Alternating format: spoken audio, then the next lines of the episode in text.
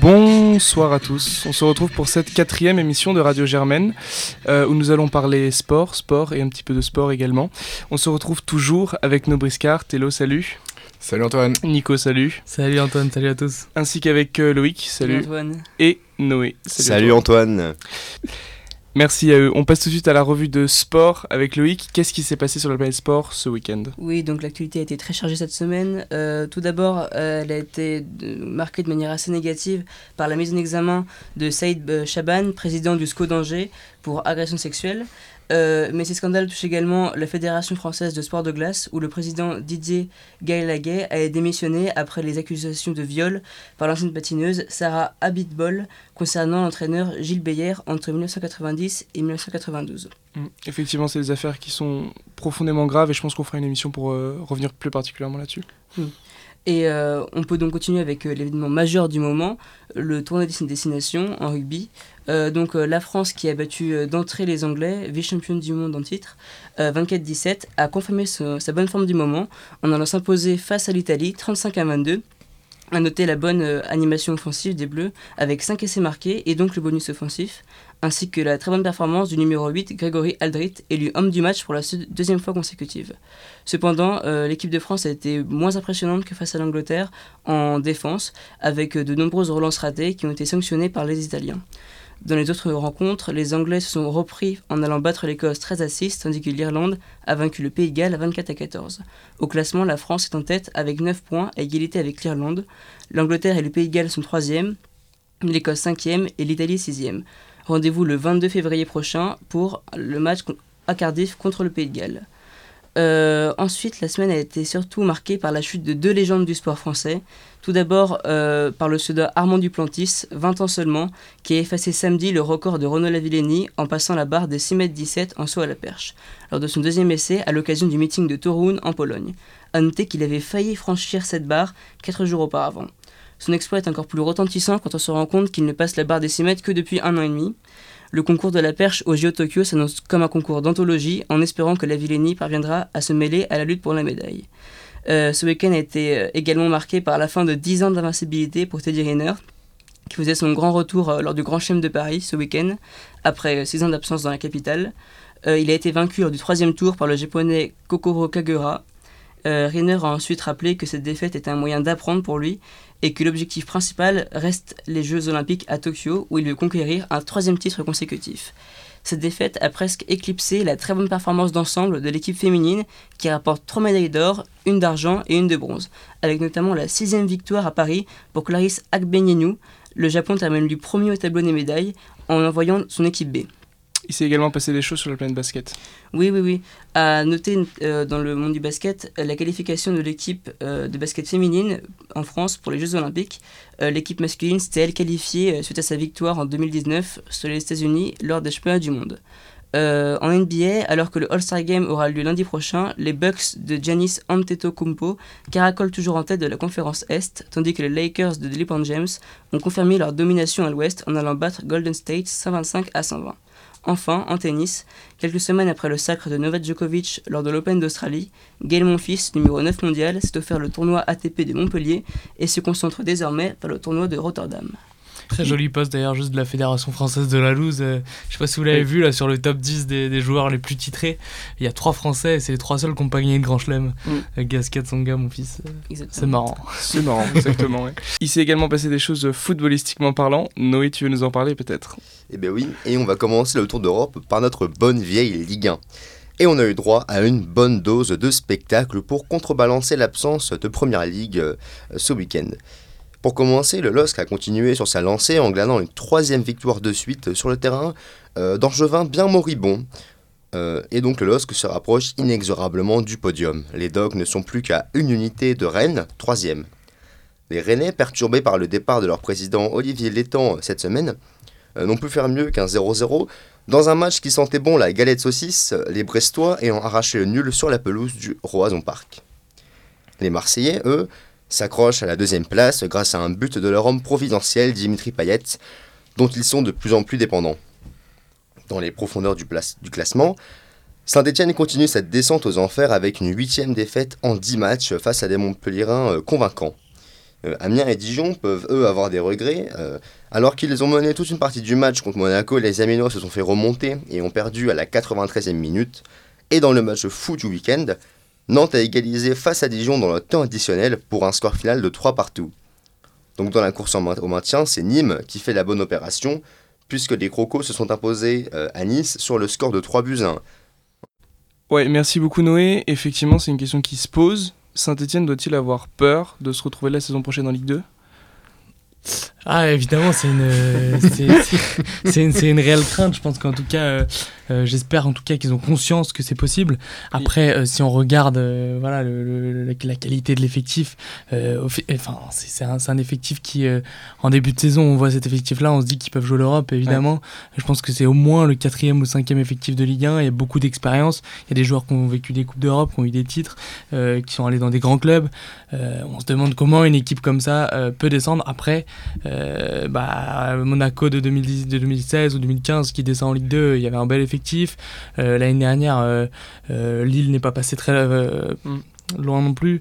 Euh, donc euh, voilà, putain, Je ouais. suis pas d'accord avec toi sur l'effectif de, de Saint-Etienne. Ils ont quand même des joueurs euh, assez moyens, tu vois. Debuchy, par exemple, et Cabaye, c'est deux joueurs que j'adore.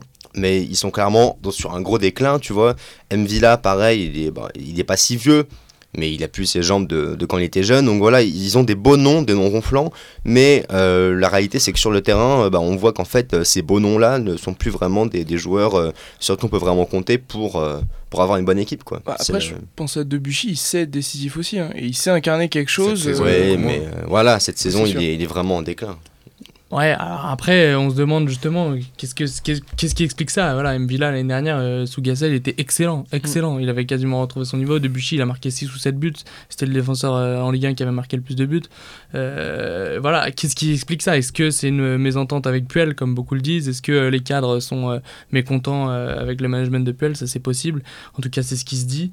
Euh, parce qu'on le sait, Puel, il aime faire jouer des jeunes. Euh, il explique pas forcément. Il a pas une très bonne communication. Il y a beaucoup de gens qui le critiquent là-dessus. Alors c'est possible qu'effectivement ce, ce soit, ce soit lié à ça. Maintenant, il va falloir que les joueurs se réveillent, euh, puel ou pas puel, et euh, surtout euh, euh, tension ou pas tension. Dans tous les cas, il va falloir qu'ils se réveillent parce que voilà, le, le- le barrage il est à 4 points derrière. Et euh, c'est vrai qu'il faut faire attention. Est-ce qu'il faut virer Puel Non, pas du tout, mais alors vraiment pas du tout selon moi. Je pense que euh, Puel, c'est un, mec qui est là pour, euh, pour bâtir sur plusieurs années. Il va y avoir un gros, gros, gros, gros ménage justement, parce que comme tu le dis, c'est des noms ronflants, ronflants mais qu'on qu'on la trentaine passée pour la plupart. Euh, ils, vont tous, ils vont tous bouger cet été. Puel, il compte pas sur eux. Et d'ailleurs, c'est bien là le problème, c'est que Puel, ils, ils ont conscience que Puel ne compte pas sur eux, et du coup, ils s'en foutent un peu de, de jouer le maintien ou pas. Et ils sont pas attachés à la Saint-Etienne. Mais surtout pas euh, virer Puel, parce qu'il y a beaucoup de jeunes qui ont du talent, qu'on a vu, comme, bah, comme Youssouf qui vient de se blesser, comme comme, comme Banga qui fait quand même une super saison, euh, comme euh, Saliba même s'il va partir, il y a Wesley Fofana, il y a Camara, il y a du monde, il y a, des, il y a, des, beaucoup de bons jeunes, Charlaby aussi, et, euh, et, et Puel il est là pour bâtir avec ça. Hum, C'est clair, surtout qu'ils vont jouer un quart de finale de Coupe de France contre Épinal, tout comme l'Olympique de Marseille qui jouera contre Lyon à Lyon. Marseille, est-ce que Marseille vient de sécuriser sa place en Ligue des Champions? Donc ils sont à 49 points, avec 8 points d'avance sur Rennes, 3ème. est-ce, est-ce que c'est sécurisé? Est-ce qu'on peut s'attendre à une fin de saison de dingue? Euh, Lyon manifestement continue à être ultra irrégulier, Lyon qui est quand même 9ème avec 33 points, 16 points derrière l'OM. Pour moi, euh, Marseille, ils, ils sécurisent rien du tout. hein. Ils sont Oui. vraiment euh, très dépendants de, bah, de Payet, on l'a vu. Dans le jeu, c'est vraiment très moyen. Et ils ont un- bon, une bonne dynamique qui les permet de, de toujours bien finir leur match. Mais euh, face à Lille qui remonte, face à Monaco qui a peut-être aussi montré de caractère pour la première fois depuis longtemps hein, ce week-end en mettant deux buts. euh, Part de En fin trop de loin, match. part de trop loin Monaco pour moi, ils, beaucoup sont, trop ils, loin. sont, ils sont à 10 points. Oui, oui, mais euh, je pense que ce que Telo veut dire, c'est aussi qu'ils ont quand même pas mal de gros matchs qui arrivent et que quand t'es que à 8-9 points des poursuivants. T'as vite fait de te faire rattraper. Surtout que cette année, euh, quand tu gagnes, joue on- Lille, on là, avec Lille. Hein. Lille va revenir à 6 points. Lille, ça fait gagnent. trois matchs qu'ils gagnent, euh, ça y est, ils sont. Moi, moi euh, Marseille-Lille, c'est à Marseille en plus. C'est à Lille, C'est à Lille c'est au grand stade. Ouais, ouais. Et Marseille, ça fait plus- plusieurs fois qu'ils perdent au grand stade, tu vois. Donc, Ouais, Marseille va enchaîner deux déplacements, à Lyon en Coupe de France, à Lille en Ligue 1. Pour, pour moi, euh, pour moi, Marseille terminera deuxième de championnat pour Oui, la bonne et simple raison qu'ils ont déjà une bonne avance Oui. et que Villas-Boas, bah, c'est bien au-dessus que, que, que tous les autres entraîneurs de Ligue 1 et avec un effectif euh, vraiment de base éclaté. Moi, on va pas se mentir. hein. L'e- L'effectif de Marseille est éclaté au sol. Surtout qu'ils ont pas, ils ont pas, ils ont pas Tovin. Ah oui. Ils ont pas Tovin, ils ont personne, ils ont que Payet. Mm. Le mec a 31 ans, il marque chaque but chaque week-end. euh, leur défense est hyper solide. Mm. Euh, vraiment, ils concèdent pas l'occasion. Marseille ne concède pas l'occasion. Donc pour moi, c'est Ouais. ça. Bon, pour Marseille, ils vont terminer aussi deuxième parce que voilà, c'est Villas-Boas, il a inculqué cette, euh, cette, que- cette mentalité aux Marseillais de gagner les matchs, pas forcément de manière incroyable, mais toujours gagner un match. Là, il gagne contre Toulouse aussi un peu à l'arraché. Toulouse qui est dernier. euh, il gagne Beau but de Payet, hein, Oui. par contre. Exactement. Mais ils gagnent but. toujours à l'arraché. Pour moi, ils ont cette capacité-là, euh, voilà, cette nouvelle mentalité. Et pour moi, ils vont terminer deuxième de Ligue 1. Et d'ailleurs, à chaque fois, souvent, ces dernières années, les équipes qui finissent Ouais, deuxième, vrai, troisième, c'est les équipes qui gagnent un 0 on le sait. Oui. Lille, c'était pareil. Voilà, c'est les équipes Ah qui gagnent un non, 0 ça non, suffit. Lille faisait des beaux matchs. euh, Ça- je suis d'accord avec toi. C'était tout pareil en termes de jeu. Bah, quand ça même, dépend hein. des. Lille, t'avais une vraie équipe. Il y a ah, plein de matchs qui sont gagnés René 1 0 Girard, sous René Girard, c'était c'était très moche, mais depuis que Galtier est là, il y a quand même un. La- peux la- gagner un zéro, regarde le nombre, le nombre jeu- de matchs gagnés 1 0 et surtout c'était en contre. Bon, c'est c'est- certes c'était différent. Marseille, c'est ils ont eu- c'est sûr qu'il n'y a pas de qualité de jeu, mais, mais voilà, après ça suffit. Et- Ouais, mais il, faut, puis- il faut que. En fait, le- il suffit que ça tienne défensivement. Quoi. Mm. Pour l'instant, c'est le cas, mais on a des joueurs qui sont très irréguliers euh, sur les deux dernières saisons et sur, euh, dans leur jeu. C'est pas, c'est pas dit que, que ça va tenir. euh, En tout cas, je vois pas Lyon terminer deuxième. Et puis, personnellement, voilà, et Monaco puis, non, encore en fait, moins. on, Ah on- on est on voit- on on pas de, on voit pas de leader derrière qui vient les chercher, tu vois. C'est, on est même nous, entre nous, on n'est pas d'accord pour voir une équipe qui ressort comme ça. C'est Ouais. euh, ou Monaco part de loin, Lille euh, à l'extérieur, ça reste fragile. Enfin, pour moi, y a, ils ont quand même assez de marge pour euh, garder une, leur avance qu'ils ont Lille, déjà. ça fait deux matchs qu'ils gagnent. Depuis à 2020, l'extérieur, ils sont- commencent à remonter un ils peu. hein. ils- Rennes, ils sont ralentis, Ça peut a- être une équipe de la deuxième partie de saison. Lille. Ils gagnent leur match aussi à l'arraché. hein. Il n'y a pas de démonstration de la part de Dans le Lille. jeu, cette année, c'est moyen par rapport à l'an dernier, mais il commence à regagner, tu vois, il commence à, à être sain euh, mentalement et tout. Je pense que ça peut être une belle équipe pour la deuxième partie de saison. C'est vrai, effectivement. Avec le En tout retour cas, de Timothy bientôt d'ailleurs. C'est à vrai, suivre, à suivre, ouais. exactement. Euh, Tovin va revenir aussi en fait février, hein, faut pas oublier ça. À suivre, exactement. euh, Noé, t'as également regardé ce qui s'est passé en dehors de nos frontières sur le Oui, foot et européen. notamment en Allemagne. Donc en Bundesliga, le Bayern et son dauphin Leipzig se sont neutralisés euh, 0-0, ce qui est rare en Bundesliga, un 0-0. Tandis que Dortmund, l'adversaire du PSG en huitième de finale de la Ligue des Champions le 18 février, euh, a perdu contre Leverkusen dans un match spectaculaire dont la Bundesliga a le secret. Alors que Dortmund menait euh, 2-3 à la 80e minute, le Bayern a mis deux buts coup sur coup pour finalement l'emporter 4-3. Et donc au sommet du classement, on a quatre équipes qui se tiennent en 4 points. On aura donc un gros suspense sur la fin du championnat pour savoir qui l'emportera. Ce n'est pas comme les autres années où le Bayern euh, euh, était assuré d'être champion euh, 20 matchs avant la fin du championnat. En Espagne, le Real a retourné au Sasuna pour finalement s'imposer 4 buts à 1, tandis que le Barça a gagné euh, au Betis 3 à 2, euh, malgré de nombreux blessés, et notamment Ousmane Dembélé, euh, le français, qui, qui a rechuté. Et donc, voilà, sa saison terminée. Donc, le, Barça a beaucoup de blessés, Suarez, Dembélé en attaque, et bon, ça sera assez compliqué sur cette deuxième partie de saison. Et donc, le Real a 3 points d'avance sur les Barcelonais, donc on a, on a encore une fois, on a du suspense pour la Liga. Et en Italie, c'est pareil, puisque la Juve et l'Inter sont à égalité de points. Alors les Interistes euh, ont fait une vraie remontada, puisque le Milan gagnait 2-0 à la mi-temps, et ce sont finalement euh, les, les Interistes qui se sont imposés sur le score de 4 buts à 2, avec euh, un magnifique coup franc sur la barre transversale de Christian Eriksen, leur nouvelle recrue, qui vient de Tottenham. Donc l'Inter s'est renforcé au mercato hivernal. Ça peut être l'année du Scudetto pour, euh, pour les Interistes. Voilà, ils sont à, égalité de points avec la Juve, mais les dynamiques sont pas forcément les mêmes. Les Interistes sont un peu plus en confiance, et donc ça peut être euh, une belle équipe cette année pour, euh, pour enfin ravir le, Scudetto euh, au, au Turinois. Effectivement, il faudra suivre cette saison en Italie. Tu parles de la Juve.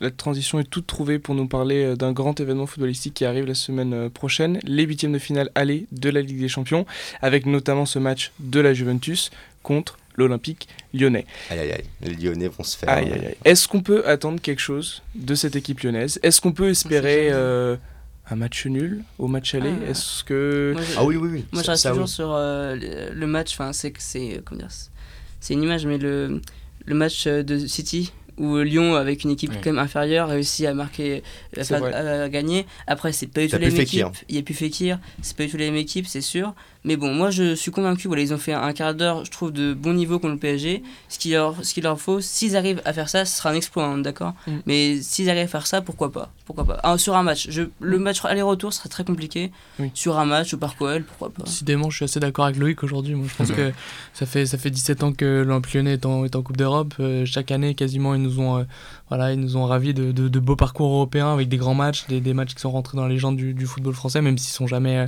allés euh, jusqu'au- Très, très loin. voilà, jusqu'en- enfin, ils ont fait quand même une demi-finale sûr. en, en 2015, 2013, je sais. Oh, ça fait plus longtemps, c'est en 2012. Ouais, 2011, 2011. 2011, ouais, 2011, le Bayern. Euh, voilà, ils nous ont toujours euh, ravis de, de, de gros matchs.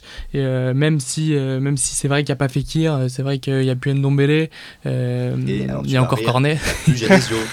non, mais il n'y a plus Genesio. Et, et en- quand même, sous, sous, sous Genesio, Lyon avait tendance à faire des gros matchs contre les équipes, euh, Ouais. qu'on dit grosses équipes, alors que Rudy Garcia en Ligue des Champions. euh, ça a toujours été un peu catastrophique. Mm. À Lille, en Ligue des Champions, il faisait, euh, il n'avait jamais de bons résultats. Donc, bon, on verra. Mais euh, il, manque de pas, il manque euh, Adélaïde, enfin s'ils l'équipe peuvent, elle est s'ils décimée. peuvent quoi. arracher un Mm. match nul, c'est c'est Mm. sympa. mais, Et Après- là, euh, là, ça va être flagrant la différence de, de moyenne d'âge, d'expérience entre la Juve et l'Olympique lyonnais, Mm. avec des, euh, des Bonucci, des Cristiano Ronaldo, des Higuain, euh, des, des, contre des Cherki et des Cacré. euh. Ouais, ouais, sûr. puis ils ont faim en plus, hein, les Turinois, parce que ça fait longtemps qu'ils la veulent, Ligue des Champions. Ouais, donc, euh, Ah oui. Là, ils vont enfin, avoir Ronaldo, l'expérience. En, en euh, 2020, là, c'est incroyable. Ronaldo, c'est un but par match, ou moins, au moins un but par match. Je pense Oui. qu'il va avoir envie. hein. Après, Ouais. enfin, faut se rappeler, l'année dernière, euh, ils se prennent le Barça aussi.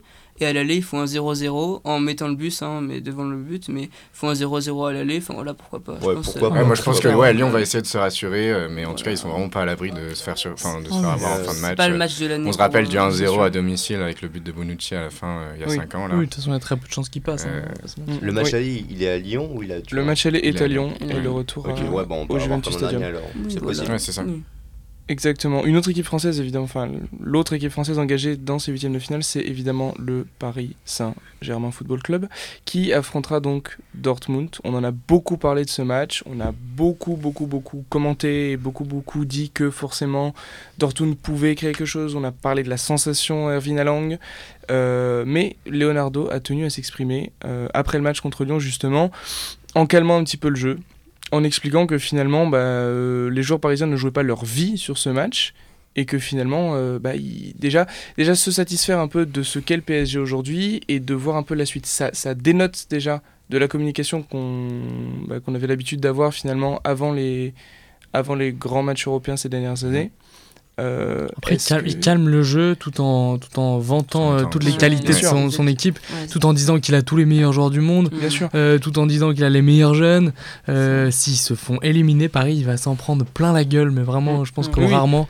Euh, donc c'est très, très osé. Mais, c'est- mais c'est pas moi. nouveau. Enfin, moi, je me rappelle, il est arrivé en août, septembre, et dès, dès ce moment-là, il, il disait oui, euh, cette année, ça va pas être. euh, euh, Paris, ça va pas être, ça va pas faire rêver forcément. Ça va pas on, bling on- bling, on ouais. vise pas, ouais, pas bling bling. Voilà, on vise pas les demi-finales. Euh, on va juste essayer de reconstruire une équipe. Voilà. C'est-à-dire dès le début, il est dans cette euh, envie de désamorcer un peu l'atmosphère autour du Mm. PSG. Voilà, ce traumatisme un peu. Enfin, c'est une logique qui date depuis, depuis son arrivée. Oui, c'est sûr. Après, s'il y a bien une équipe engagée, euh, on peut penser à Manchester City aussi, mais qui, qui a vraiment pour objectif premier cette Ligue des Champions, c'est clairement le Paris Mm. Saint-Germain qui.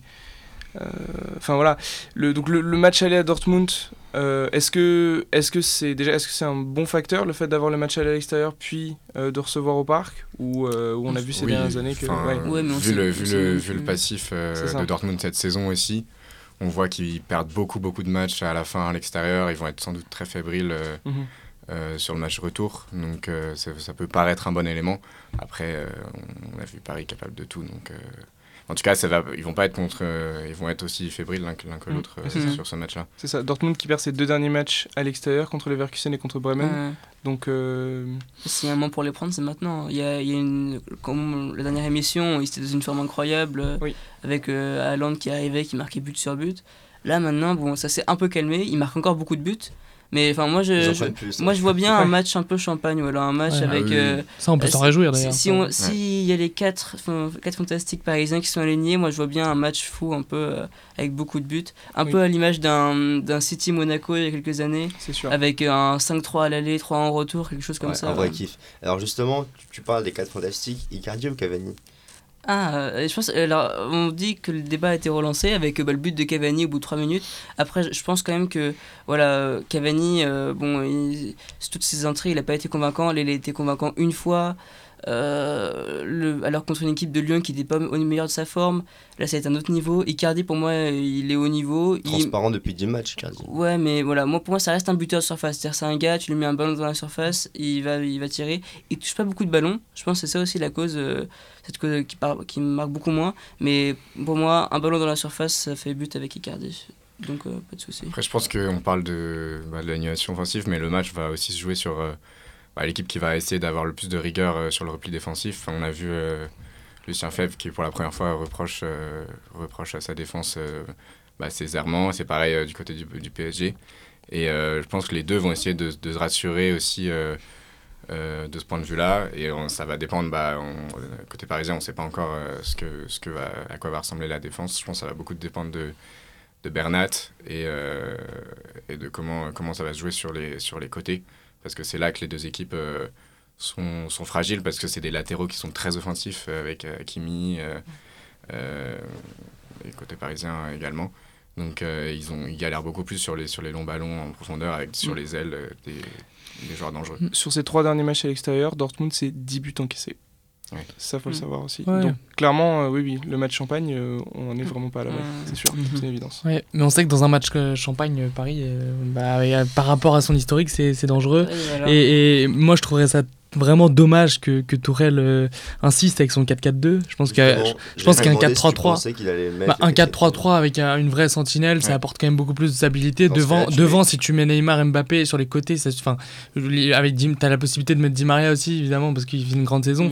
Mais- coup, Mais fais un choix C'est en par mettre tes attaquants. Fais un choix sacrifiant. par mettre Est-ce tes que la attaquants. solution serait pas de. Parce qu'on on avait vu Di Maria jouer beaucoup au milieu relayeur sur Ancelotti. Oui. Est-ce que la solution c'est de le mettre là sur un match? Mais c'est un peu risqué puisqu'il n'a Mm. jamais joué là-bas depuis quelques années.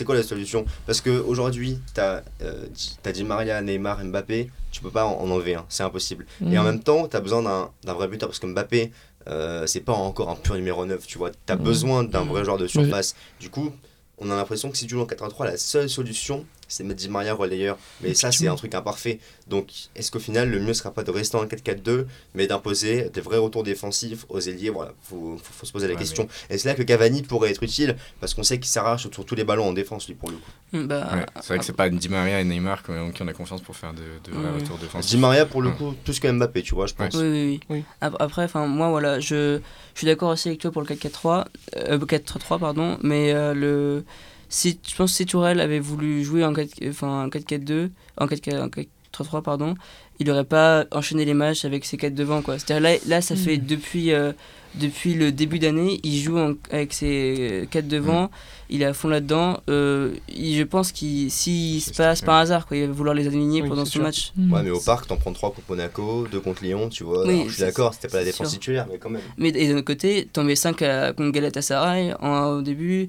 Mm. t'en mets 6 contre un Très- Saint-Etienne très très affaibli, c'est sûr. Après, faut faire attention. Je dirais, oui, certes, il travaille ça pendant deux mois en match euh, en Ligue 1. Après, on n'est pas à l'abri que. La- 5-2 à la Laurent Blanc. Non, on n'est pas, à l'abri que le jour- le- on n'est pas à l'abri que le jour de, de, la- de, de la C1, euh, ils, met- ils mettent un 4-3-3. Bien Moi, sûr, je- je avec les aura- blessés et tout. c'est très une sorte positif. à Dortmund aussi. Oui, voilà, et puis surtout. euh, ressortir Herrera. Ouais. Tu peux être pas mal sur ce genre de match pour le Ouais, ouais, ouais. Après, je, dans tous les cas, je pense que justement, cette profondeur de banc, faut s'en réjouir. hein. De toute façon, Mm, il y, a- il y a une chance sur deux qu'il y ait un blessé sur les quatre. euh, donc, euh, Euh, faut s'en réjouir de l'avoir. On a L'anniversaire est passé, donc a priori, enfin, il faut qu'il revienne parce que actuellement pas le 11 Neymar mars, est de actuellement je est Oui, et puis il y a la sœur aussi. Ah, l'anniversaire de Neymar, oui, il y a le carnaval. la sœur, ouais. Non, Non, la sœur, c'est le, bah, c'est le même jour. c'est le 11 mars, la sœur, je crois. C'est Ouais. le jour du retour, Ouais, c'est ça, c'est ça. Mm. à vérifier, à suivre, à suivre, et- et- effectivement. Merci à vous tous pour cette émission. On suivra donc de très près les performances en Ligue des Champions et en Ligue 1. Euh, et on se retrouvera très vite donc pour un débrief de ces matchs-là. Salut à tous. Ça marche, merci, Antoine. beaucoup. Salut à tous. Salut. Salut